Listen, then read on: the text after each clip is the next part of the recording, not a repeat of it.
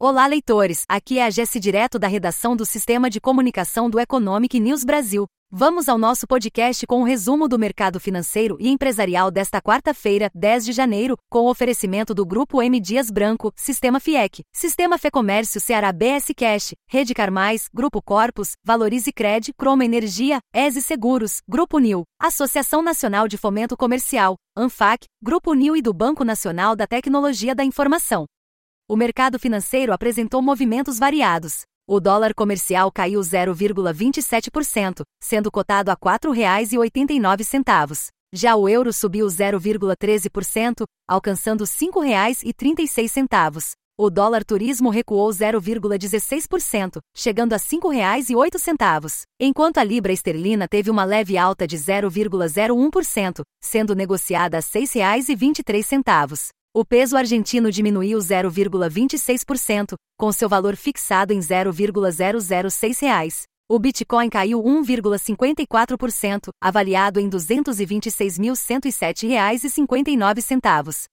O Ibovespa caiu 0,46%, fechando em 130.841 pontos, com a maioria das ações em baixa. A Vale registrou queda de 1,50% devido à baixa do minério de ferro na China, enquanto a Petrobras teve reduções de 0,99% e 0,92%, afetada pelos preços do petróleo e estoques altos nos Estados Unidos.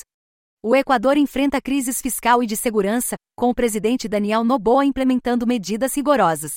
O ministro das Finanças, Juan Carlos Vega, anunciou cortes em gastos públicos e negociações estão em andamento com o Fundo Monetário Internacional para apoio financeiro.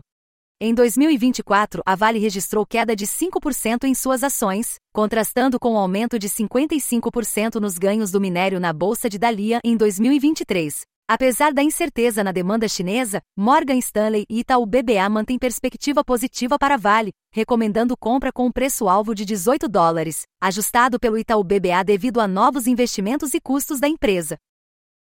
O loteamento BS Gran Parque Eusébio, projeto do grupo BS Par, é o primeiro no Brasil a receber do Instituto Chico Mendes a certificação de empreendimento sustentável. Este reconhecimento internacional valida a responsabilidade social do projeto, gestão de recursos hídricos, eficiência energética e controle de emissões de gases de efeito estufa, além de avaliar políticas ambientais e sociais, gestão das águas, alternativas energéticas e o projeto sustentável em geral.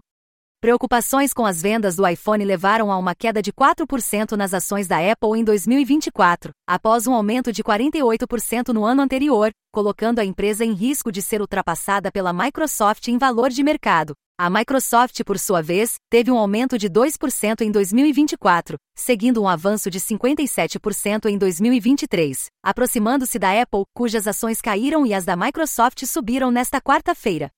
O mercado global de minerais estratégicos, essenciais para tecnologias verdes como baterias elétricas e painéis solares, está em expansão, com o Brasil desempenhando um papel fundamental. A demanda por minerais como cobre, alumínio, níquel, lítio, nióbio e zinco está crescendo, com a projeção de mercado aumentando de 320 bilhões de dólares em 2022 para 1 trilhão e 200 bilhões de dólares até 2030. Em 2023, a produção de veículos no Brasil caiu 1,9%, totalizando 2.370.000 unidades, uma redução em comparação aos 2.370.000 de 2022, conforme dados da Associação Nacional dos Fabricantes de Veículos Automotores.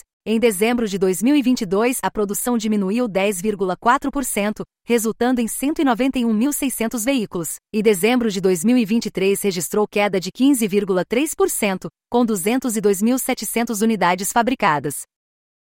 Parlamentares do Reino Unido pretendem solicitar à Comissão de Valores Mobiliários dos Estados Unidos que impeça a listagem da JBS na Bolsa de Nova York, argumentando que isso comprometeria os esforços contra as mudanças climáticas. Eles alegam que a JBS, envolvida em desmatamento e violações de direitos, ameaça o ecossistema global. A companhia busca listagem nos Estados Unidos há mais de uma década, expandindo-se globalmente. A JBS, com operações que vão do Colorado à Nova Zelândia, é líder na produção de carne bovina e frango, segunda maior em carne suína, e a principal fornecedora de refeições prontas no Reino Unido, com suas atividades nos Estados Unidos representando quase metade de sua receita em 2022.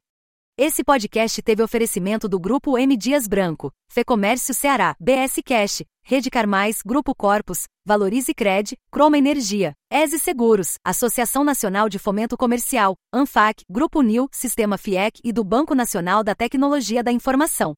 Para conferir essas e outras notícias, acesse nossa página economicnewsbrasil.com.br. Siga nossas redes sociais e participe dos nossos canais no WhatsApp e no Telegram através dos links no portal. Nos siga também no LinkedIn.